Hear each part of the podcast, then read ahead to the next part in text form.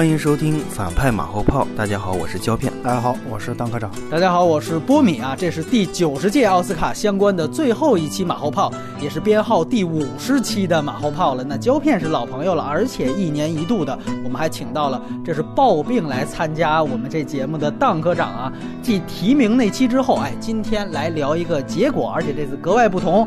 中间虽然只短短隔了两个月，但是当科长的微博被禁言了。不过不幸中的万幸是，哎，今天正好大家在我们节目当中听到的当科长的观点，就会是一个一手的观点了。但是当然了，被禁总归不是一件什么好的事儿。不得不说啊，在这个时候，因为今天可能很多人，我估计都会对奥斯卡的结果会发表一些不满啊，不说愤怒，可能会觉得起码充满了吐槽欲。但是呢，有的时候我一想想我们这儿啊，尤其我自己上午找这个各种链接的时候，我都记得没看一会儿啊，咔嚓一下就四零四了。完了，我赶紧又翻墙吧，又赶紧换一个，待会儿又进了。就是越到大奖，还越进的越狠，你知道吗？就跟我楼顶上住着一天使艾美丽一样。哎，一宣布的时候，咔一下就给拔了。待会儿骂归骂，但是这个事情呢，我也先定个场。有的时候咱们啊，处在这么一个东方大国，炮轰别人什么政治正确了、主旋律了，其实有点像东方不败。去笑话别人，鸡鸡不够长啊！反正这事儿呢，咱们待会儿有时间后边展开。先赶快问两位正题啊，怎么来看待本届的大赢家影片？《水形物语》，那当科长先请吧。我就从奥斯卡的角度谈一下吧。《水形物语》它拿奖，可能还是公关这一块的话，会占一个非常大的作用。因为在颁奖季投票的那段时间，其实对三块广告牌的抨击还是挺多的。因为大部分的媒体觉得，就是马丁他写的这个剧本啊，不太符合中美地区的那个人的那个真实的那种生活写照，觉得他写的有点离谱。英国人的相声。对对对。然后山姆洛克威尔那角色，就有一些媒体评论，就是说这个角色的转变不太让人信服。其实水形，因为之前他没有拿到演员工会的群戏提名嘛，所以很多人都认为他最佳影片是不可能拿的。但是在这一到两个月的公关上面，有很多评委公开表示，他们听了德托罗的采访以后，他们都觉得德托罗对电影的爱嘛。有很多评委就说，我听了德托罗说了他对电影的爱以后，我就想给这部片子最佳影片。这个在北美的很多的媒体上面都会有报道。所以我觉得《水形物语》最终拿了这个奖的后期这种公关应该是作用非常大的。而且我甚至觉得《水形物语》这次拿奖。可能会是那种超过半数的那样直接拿到最佳影片。从他的那个奥斯卡的规则上来说，我觉得《水形物语》是占了一个非常大的优势。胶片怎么看这事儿？我不从评奖的角度，我就会觉得他这个片子，我觉得没有那么高的水平。德托罗的水平也有限，他哪怕在德托罗的有限的水平里面，他更有限。那你为什么当年潘的迷宫你不来个大奖什么的？你要说山姆洛克威尔这个角色转变的不明确，那我觉得这个《水形物语》也有很多角色不明确到发指的程度。啊！而且在一个九十周年这样一个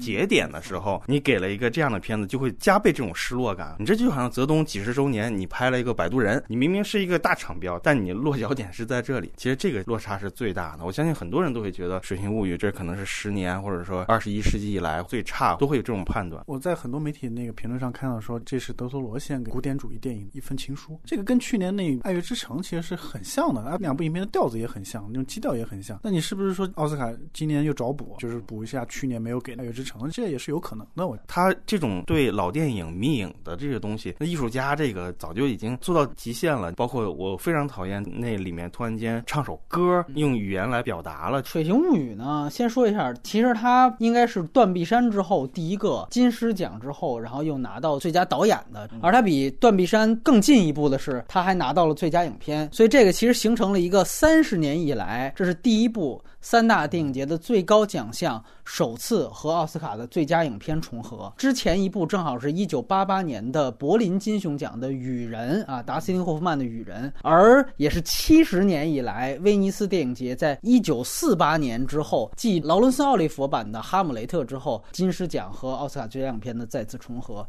那其实整个三大电影节和奥斯卡的交集真正重合也只有四次，这是第四次。之前戛纳还有过一次，是一九五五年。的君子好逑，也叫马蒂啊。那个时候戛纳的最高奖甚至都不叫金棕榈啊，叫金鸭奖啊。所以说这个确实是一个非常非常大的一个事件。我当时其实从文本在《水形物语》那期谈过很多，包括从欧洲横扫到北美，这预示着其实两边的好电影的匮乏和选择标准的趋同。但从另外一方面，我也不得不说具体的就是，你现在回去看威尼斯当时给了金狮奖，三位网牌也是主竞赛呢。结果只是拿了一个最佳剧本，到了奥斯卡这儿，最佳剧本都没有，所以你就证明，其实这是因为威尼斯有意的在这几年主动投靠，想去抢多伦多电影节的客源，作为北美颁奖季的第一前哨战。这个是几乎从《地心引力》当这个开幕片，每一年，终于到今年。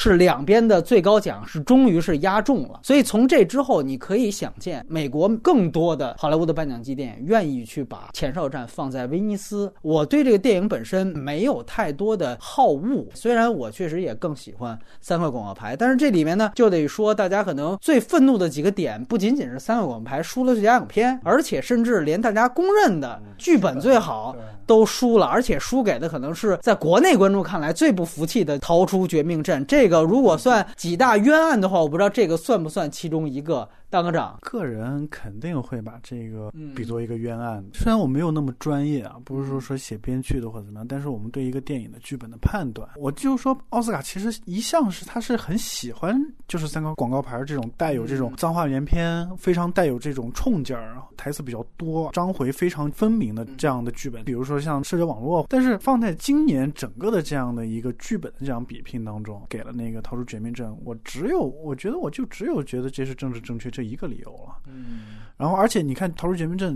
他提了主要奖项嘛，对，最后给了他一个剧本，这个东西你不得不让人觉得就是分猪肉，对，而且奥斯卡还有一个传统，这个跟那个政治正确没关系，就是奥斯卡一向喜欢把那个原创剧本颁给深南斯出来的电影，但是放在今年，我觉得是说不过去的。我个人对这个奖项还是非常非常失望。今天做直播的工作，几个编辑一看拿了个最佳剧本，大家全懵逼了，有点被这个电影的恐怖气质给吓到了啊！这是 get out 了最惊悚，对，戏里戏外都惊悚了。我们当时会觉得，就是有可能最佳电影也是他啊，是有这样的极端的。我其实说实话，我不反感《逃出绝命镇》这部电影，我看的还挺乐呵的，因为他这个创意很有意思。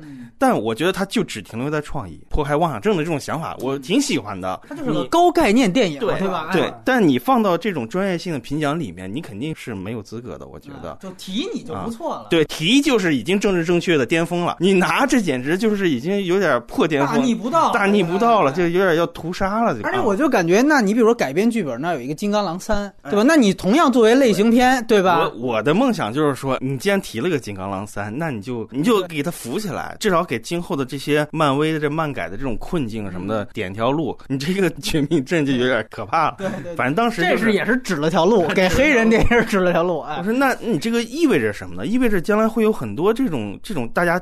批量的，就就开这种就是说意识形态脑洞的东西出现。好莱坞应该就把政治正确这个当成一个子类型来拍了，你知道吗？我觉得你给《绝命镇》剧本，就相当于你给了一个。我唾弃你坟墓这种电影最佳剧本的那种感受是一样的啊，我是这种感觉。是，首先你会觉得害怕，就是你这是不是个专业的东西呢？还是被社会绑架呢？而且呢，你们俩是只看了这个主要奖项，我还看了外语片奖呢。我们这个当时我们三个人，我还有海老鼠和雷普利。我们三个人所有的片子打分就是普通女人是最低的啊，因为这个片子我相信任何一个有眼光的人去看，你就知道它跟赛金瑟夫还有金熊奖的差距。当然，金棕榈那部我当时量化成分数给普通女人分是一样的，是因为我认为过誉的片子就故意往下压。但是普通女人真的是毫无亮点的一个电影，而且去年就出现了一个，因为川普不让穆斯林入境，所以说最后给了推销员。但当时我还是站在奥斯卡这边。我就说推销员这个作为这个电影来讲是不错的，尤其我也不太喜欢托尼·厄德曼那个片子，除了政治正确原因，他给了这个我也能接受。但是到今年我是真没法洗了，你知道吧？我只能说，还像我这个外语片里面说到，我说其实你别看这里面都有什么智力或者怎么样的，但其实它都是聚焦于中产阶级，而且除此之外呢，最明显的当然就是 LGBT。而且你看这里边的这个变性人，他不仅仅是上台领奖了，而且还作为颁奖嘉宾。也就是说，整个这个电影在这个颁奖季的公关是非常成功的。对对对，而且奥斯卡有意的就要去宣传这样的人群。马后炮的话，还有一个公关元素，就是它其实是索尼经典来运作的。索尼经典，如果大家去查查，在外语片奖项上几乎是一个垄断的获奖结果。卧虎藏龙就是索尼，没错，这个我就必须得为萨金瑟夫啊指条路。萨金瑟夫呢，现在也是前两次提名奥斯卡全都失利了。他遇到情况正好跟当时李安凭借《饮食男女》和《喜宴》。前两次全都输给索尼经典的情况是完全一样的。然后当时李安跟詹姆斯夏目士拍案大骂，就说一定要把索尼经典的这个人给我挖过来。就像当科长说的，他后来就去直接让索尼哥伦比亚去投了《卧虎藏龙》，结果第三次就拿到了奖。所以话说到这儿就明白了，萨金瑟夫，你的片子都很好，但你要怎么做？学学李安的算计，咱们要不然你把索尼的人挖过来，要不然你直接跳槽过去啊！我觉得这个是。一个外语片上，我们说了吐槽，也必须得聊一聊。一个是最满意，一个是最惊喜。有一个必须要聊的就是罗杰·狄金斯这个问题。当科长来，终于拿了，终于终于拿了。那个，说实话，这个我觉得大家可能就是说老梗了，是吧？对对对，这这这 这肯定不是狄金斯最好的作品。我是这样想的，奥斯卡一直都有这样的一个传统，就是他总是会把那些就是你不是最最好的作品的时候颁颁。就是颁颁给你补偿一下。对，这个这个其实有很多那个渊源了，比如说那个什么呃老马的那个最佳导演，对对对，就就有很多梗了。说实话，我觉得这是奥斯卡的魅力，因为只有你在前面很多年的时候，就是有一些非常经典的作品、非常优秀的作品没有拿到奖，然后这反倒让人记住了你。嗯，比如像罗杰·狄金斯，前面十三次提名没有没有拿到奖，而且输给都是一些非常伟大的一些作品。对。然后我觉得这个就是就是说，奥斯卡的作用就在于此，因为奥斯卡他不一他颁的这个奖，他不一定是正确的。嗯。它奥斯卡也不一定是代表你这个人的最高的一个成就。嗯。但是奥斯卡有一个功能，就是说它它记录历史。嗯。在记录历史这方面，我觉得奥斯卡是无可比拟的。这样，至少在好莱坞电影来说，我就补充一点，就确实这个老梗，几乎这几年。都看，他其实就是一个业内的小李子，所以就是说，在影迷圈说白了，他拿奖那一刹那，我也是有一个长出一口气的感觉，就是终于以后没人再提这个事情了，就耳根子能清静清静了，这是一个。然后另外一个就是，确实，大科长说这点我很同意，就是大家可以去查一查《银翼杀手一》当年。是没拿摄影奖的，对吧？那你要论这个开创性，那显然我觉得大家心里都有数。就且不说罗杰·狄金斯的前十三次，对这个我觉得是挺重要的。然后另外一个可能大家觉得除了最满意就是最惊喜的，就一定要说科比这个问题。哎，这个实话，这个这个我真不是最惊喜，可能篮球迷啊最意外，哎，最意外。对这个对于做媒体行业它是非常有效的，对，因为它是跨界传播这种信息，它带流量。而且我正好看了一下，因为昨天是意甲出了一个佛罗伦萨队长死了，我去看了一下体育那边，就挂的头条不是这事儿，就是科比拿奥斯卡，你知道吗？是这样的，就是说怎么讲呢？就是。哪怕我们作为一个中国观众，你提任何人都没用，你提科比就是可以的，对，你就能上能上这个头条 就有戏。大家像科比拿奥斯卡，这吹牛逼吧？然后一看，我操，真举着奥斯卡，大家会觉得这有点那个有点乱入。但是等结束了之后，我再回头找这短片，我看了大概两分半，真的是毫无意义。我在我看来，你知道这个短片是干嘛用的吗？其实是他科比最后一场。当时他退役之前的一个宣传片。这是他说白了，就是他退役那场比赛被 NBA 当时包装成了一个非常牛逼的一个告别仪式，告别仪式的一个预告片。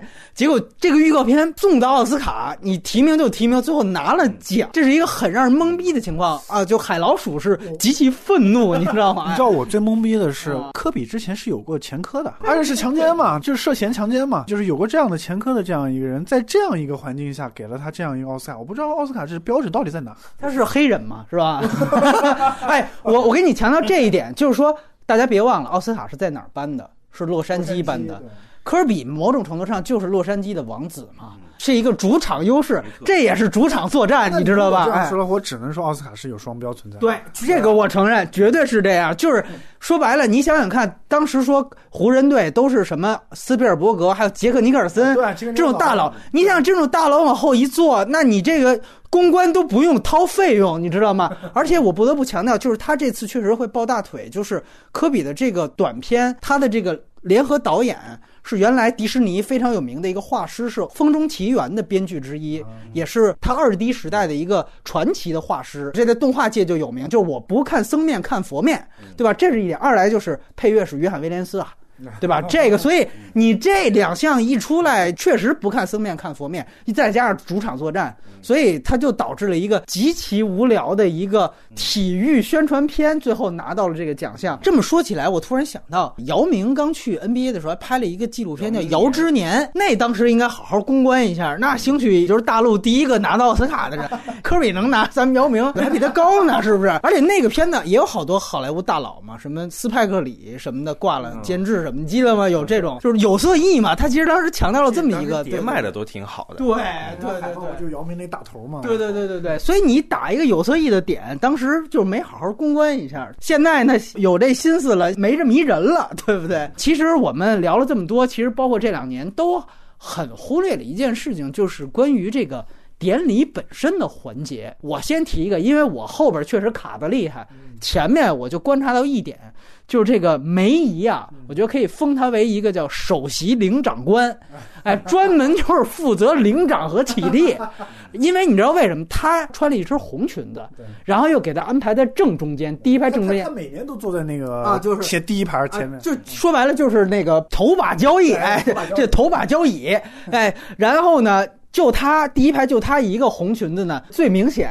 这次不是设计了一个让老演员，尤其是老的女配、女主，哎，给各个奖项颁奖。只要一有这种颁奖嘉宾出来，她就站起来就领奖。哎呦，我就弄得老人家，反正我看出来这个体力啊，看来还是还是不错的。这四个小时来回的这个起站，这个是我觉得四个小时的环节我最注意的一点。我觉得可以要颁一个艾美奖，接下来能颁一个什么首席。领长奖，我觉得哎，他是能有一个。我反正就是大家都都说这个那个超级碗是春晚嘛，我觉得奥斯卡其实才是对，其实更春晚，因为你看今年把那个那个星战八那小孩抓扫把的那个啊，对，也请了。我是在想你这个预告片儿，对，而且这个场上就是三个拐，叫朱迪福斯拄俩拐过来，加这小孩，我觉得反正老幼病残什么的你都能叫过来了。我觉得就是一个合家欢的场面吧，将来就是一个春晚，你就你就继续做秀就好了。而且他们中途跑到影院里去跟那个观众在那干嘛？这就这就跟去年那个大巴车的那个观光车是一个套路。哎，对于奥斯卡颁奖礼本身这个现场这个环节，我打零分。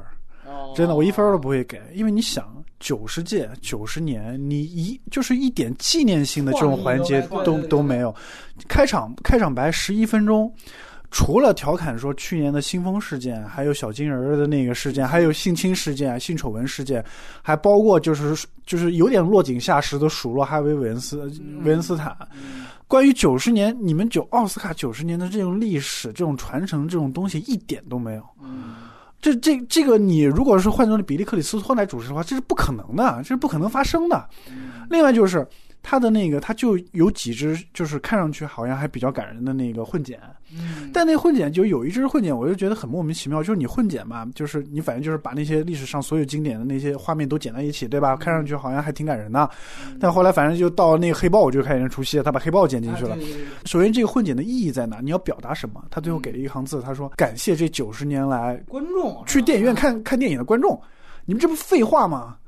我觉得你这不废话吗，你去电影院当然要你当然要对这些观众感恩戴德，但是跟你奥斯卡九十年的历史有什么关系呢？对，而你奥斯卡又不是给票房最高奖项的电影，对吧？对啊，你说九十届，我按我们中国人的传统，你九十大寿，对吧？你怎么都得办个红红火火或者怎么样的？你看金马五十，当时把所有的历年都还活着全请来了华语的。对，所以唯一我稍微有点感动的就是那个戏剧故事那个那位女演员，然后她以那样的造型，八九十岁了，反正就就就那样。我我觉得哎还有点意思。但是那个也是为了斯皮尔伯格翻拍《西区故事 》，哎，那我一下就不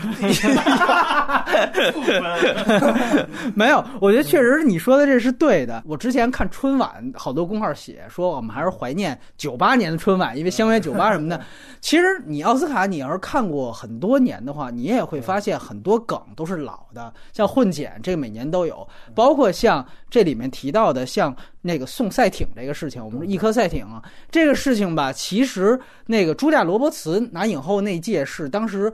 鼓励大家说短的，是每一个人不超过三十秒就送电视。完了之后，茱莉亚·罗伯茨上来第一句话就是：“我家有电视了，我准备来一长的。”其实他之前用过这种梗，你看这次等于又翻老梗，像之前什么去电影院拜谢，这不就是去年把那个观光团拉进来的这种是一样的？对，我感觉他们看那电影好像是时间的皱褶啊，就迪士尼大公关公关到这一步。我隐约看的，我不敢肯定啊，印象就是。我觉得就是群演，那个不太可能是。去年那个吧，我觉得还有乱真的可能性。今年这个，我觉得弄得挺假的。就确实原来他有几年是搞过特别牛逼的开场，比如说二零零一年那一年，就是他当时的开场，直接开场是从空间站说，然后最后的最佳影片还是什么，直接在空间站揭晓。为什么呢？因为二零零一太空漫游。他压的这个梗，所以说你看，他其实原来做过很多的这种设计。然后像二零零二年，等于就是九幺幺之后的第一年嘛，当时汤姆克鲁斯拉上红幕布，然后在红幕布之前，当时最红的巨星做了一番演讲，就是等于是开场是在红幕布不拉开的情况下完成的，等于有一个庄重的一个感觉。这个我觉得都算是奥斯卡之前做过一些很牛逼的表率，而且因为九幺幺这个事情，当时是唯一一次把伍迪·艾伦请过来了嘛，肯定是唯一一次了。之前是不想来，之后是想来，你也来不了了，对吧？所以就成为了一个，因为他当时是找所有纽约的最牛逼的。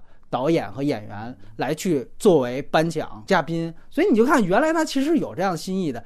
伍迪·艾伦，我想起了那罗曼·波兰斯基，因为波兰斯基当年拿那个钢琴家拿那个最佳导演，就是要通缉他，要通缉他。当时他拿奖的时候，现场是所有人都起立鼓掌的。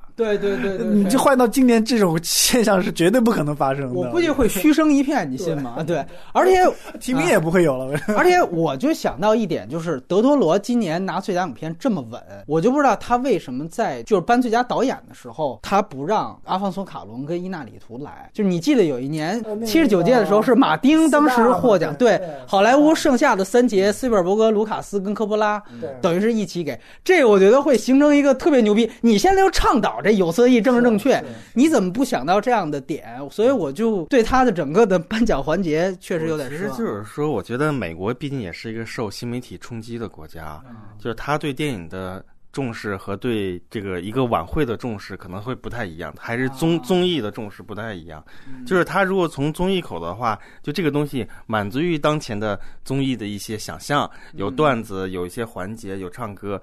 但那唱歌也唱的跟金马奖似的那种，车祸是吧？反正也不知道是我视频问题还是大家都说是车祸。对，第第一首、第二首唱的还可以，就听腻了吧？再喜欢 Coco 的人也会听腻的。你怎么去演绎？除非你换一种方式去演绎，就是说，但他所有环节都照顾到，所有梗都能让你的这个号什么的写到，所以他就结束了。对，就所以说，这我也是这个观点，就是说你在九十年根本没有想到这个年份对你的电影的。重要性，他就被这个其实现在的政治风潮给带跑了嘛。但说句实话，我这么多年我也自己回想了一下，我第一次看奥斯卡直播是零九年，等于今年是看的第十年了。平民富翁那一届，当时因为是在宿舍看，当时就是那个网速慢的呀，就后面卡，我当时就想，以后是绝对不可能出现这种情况了。结果到今年，我是怎么着也没想到越来越差了，你知道吗？到现在连直播链接不翻墙都找不着了。我也不知道以后国内对于奥斯卡的态度到底是怎么样的。另外一方面呢，就是《平民富翁》当时算是那几年以来第一部引进到内地的奥斯卡最佳影片，然后当时也觉得，哎，在《平民富翁》之后，是不是每年都可以看到最佳影片？但是其实到现在，我也算了一下，这十年间只有艺术家。和国王的演讲，以及今年确定要上映的这个《水形物语》这三部会引进到内地，而艺术家、国王的演讲都是相隔了大半年，甚至是一年才在内地，而且就是批片悄无声息的就上映了。那艺术家我记特清楚，是十二月份上映的，也就是说是咱们当时最火爆的这个贺岁档的时候，你就跟铁线虫入侵什么的一起，我靠，就来一下，哎，两百万就结束了。当然，今年呢，《水形物语》确实是快。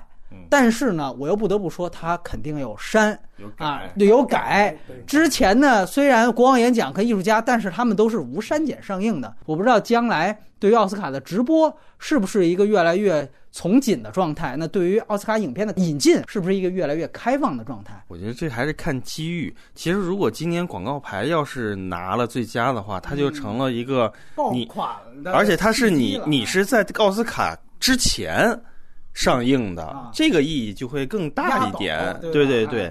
其实这个就是，而且其实广告牌不是说引进一帆风顺的，它里面也有各种各样的问题，然后粗口乱七八糟的。那你想，这个《水形物语》它肯定会有这种商业片色彩，然后再加上它是个德托罗这这样的导演，他前后都有《环太平洋二》，就是说他可能带着这些惯性，大家对他的有些认识，然后有这个引进途径，再加上他是福克斯，这两片全是福克斯。然后别忘了，他好像跟《环太二》。正好是同一天在内地上映，是吧？正好可以去，对，你可以对，可以聊一下你的，对你的遗珠啊。广告牌就是说它会还有个效应，就是说大家都知道它可能到周五的时候要扩大规模上映。对，那这个就是一个无论怎么样，它有一个好像我们在过北美看电影的日子，先局部影院、艺术院线厅几个厅点映，一看爆了之后赶紧扩张。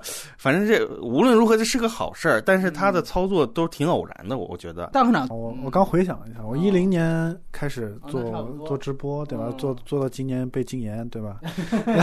这个 也是我。对，就我对奥新时代也是的。我对奥斯卡直播这个事儿，我觉得是不太看不太看好的。就是说，你以后不管是今年还是明年还是后年。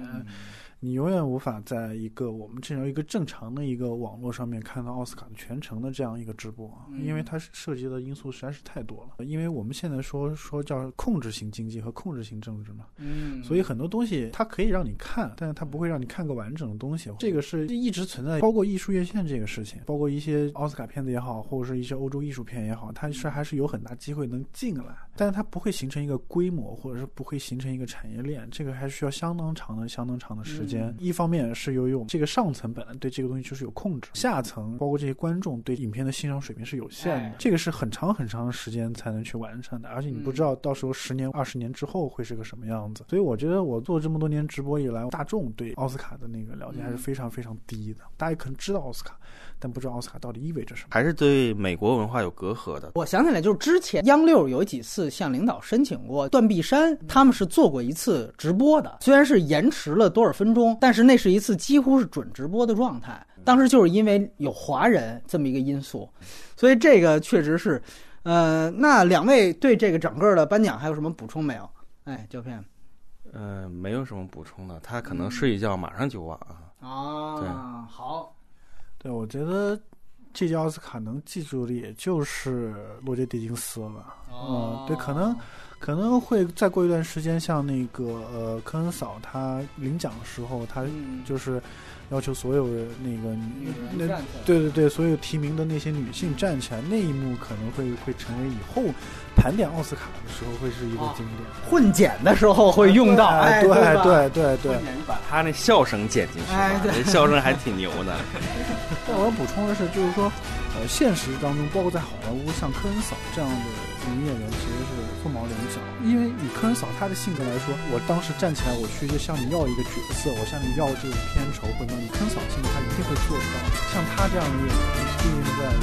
真的是，对吧？太少，人家还嫁给一好老公呢。行行，等到一百届再看吧。等到一百届，我们还能看见奥斯卡吗？对吧？这样打。